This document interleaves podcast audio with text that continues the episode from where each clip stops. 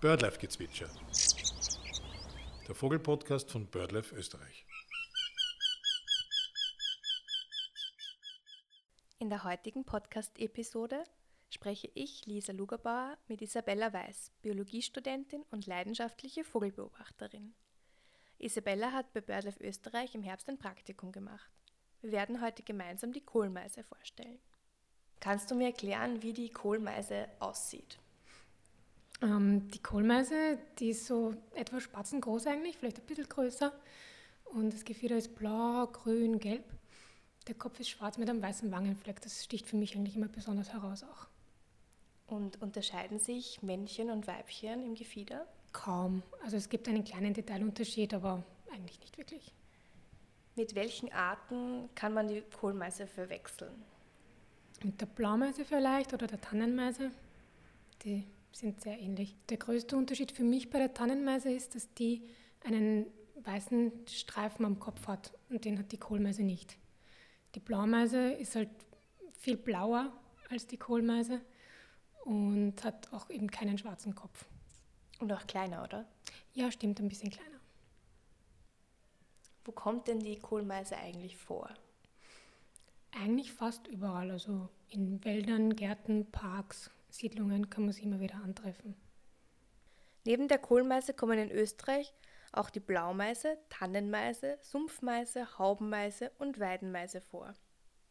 Schwanzmeise, Bartmeise oder Beutelmeise oder auch Spechtmeise, wie der Kleiber auch genannt wird, sind hingegen keine echten Meisen bzw. gehören nicht der Familie der Meisen an. Was frisst die Kohlmeise? Sehr bevorzugt Insekten und im Winter auch gerne irgendwelche Samen. Sie ist ja ein beliebter Gast am Futterhaus. Mhm. Was mag sie da am meisten? Weil bei den Rotkehlchen sind sie zum Beispiel, man sagt immer Rosinen oder Äpfel. Was ist es bei der Kohlmeise? Also ich habe auch schon öfter was aufgehängt für die Meisen und die gehen sehr gut auf die Meisenknödel oder die Meisenringen oder auch die ähm, einfach Sonnenblumenkerne. Das mögen sie auch sehr gern. Übers Jahr hinweg quasi kann man die Kohlmeise immer antreffen in Österreich? Ja, in Österreich. Im Winter kommt es übrigens zu einem Zuzug aus nordöstlichen Populationen. Das heißt, dass die Kohlmeisen im sommerlichen Garten nicht dieselben Vögel sein müssen wie die, die im Winter zur Futterstelle kommen. Apropos Futterstelle. Die Kohlmeise war letztes Jahr bei der Stunde der Wintervögel die meistgezählte Vogelart. In kaum einem Garten wurden keine Kohlmeisen gezählt. Und wie sieht es so im Jahresverlauf aus? Also wann beginnen die zum Beispiel zu brüten? Zum Singen fangen sie eigentlich im März, April an. Also sind Ende April, Anfang Mai wahrscheinlich die ersten Bruten. Manche Kohlmeisen starten sogar schon im März mit der ersten Brut. Ja. Und gibt es mehrere Bruten im Jahr? Ja, bei den Kohlmeisen schon, ja. Und ist die Kohlmeise gefährdet in Österreich? Nein, in Österreich ist sie nicht gefährdet. Welche Erfahrungen hast du mit Kohlmeisen gemacht? Also eine meiner Lieblingsgeschichten mit der Kohlmeise ist, ähm, nach einem Gewitter oder wie es halt viel geregnet hat, habe ich mal bei mir in der Wohnhausanlage eine Rufen gehört. Und ich habe aber nicht mitgekriegt, wo die herkommen ist. Und dann war da auch eine Katze. Und die ist da so ganz nah bei einer Regenrinne die ganze Zeit herumgestromert. Dann habe ich irgendwann festgestellt, dass die Kohlmeise aus der Regenrinne unten herausruft. Die ist anscheinend beim Sturm irgendwie oben reingefallen und ist unten gelandet. Und ich habe mir gedacht, okay, ich muss die da jetzt irgendwie rausholen, ich kann die da nicht drin sitzen lassen.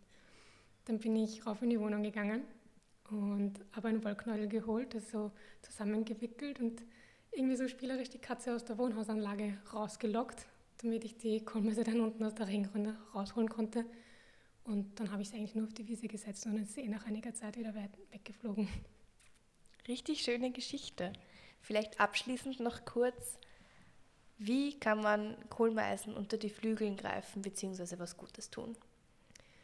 Am besten, indem man den Garten naturfreundlich gestaltet, dass es viele Insekten gibt und im Winter natürlich gern mit ein paar Samen, Sonnenblumenkerne oder sowas. Spielen Nistkästen auch eine Rolle? Nimmt die Kohlmeise gerne Nistkästen an? Ja, nimmt sie auch gerne an, ja. Bei der Nistkastenwahl bevorzugen Kohlmeisen übrigens Nistkästen mit einem Einflugsloch mit einem Durchmesser von 32 bis 34 mm. Auch Trauerschnepper, Halsbandschnepper, Gartenrotschwanzkleiber Feldsperling, gelegentlich auch Haussperling oder kleinere Meisen nehmen Nistkästen mit diesen Maßen an. Möchte man weniger häufigere Meisen wie Blaumeise oder Tannenmeise etwa unterstützen, sollte das Einflugsloch kleiner sein und etwa 27 mm betragen. Abschließend hören wir uns noch den Gesang der Kohlmeise an.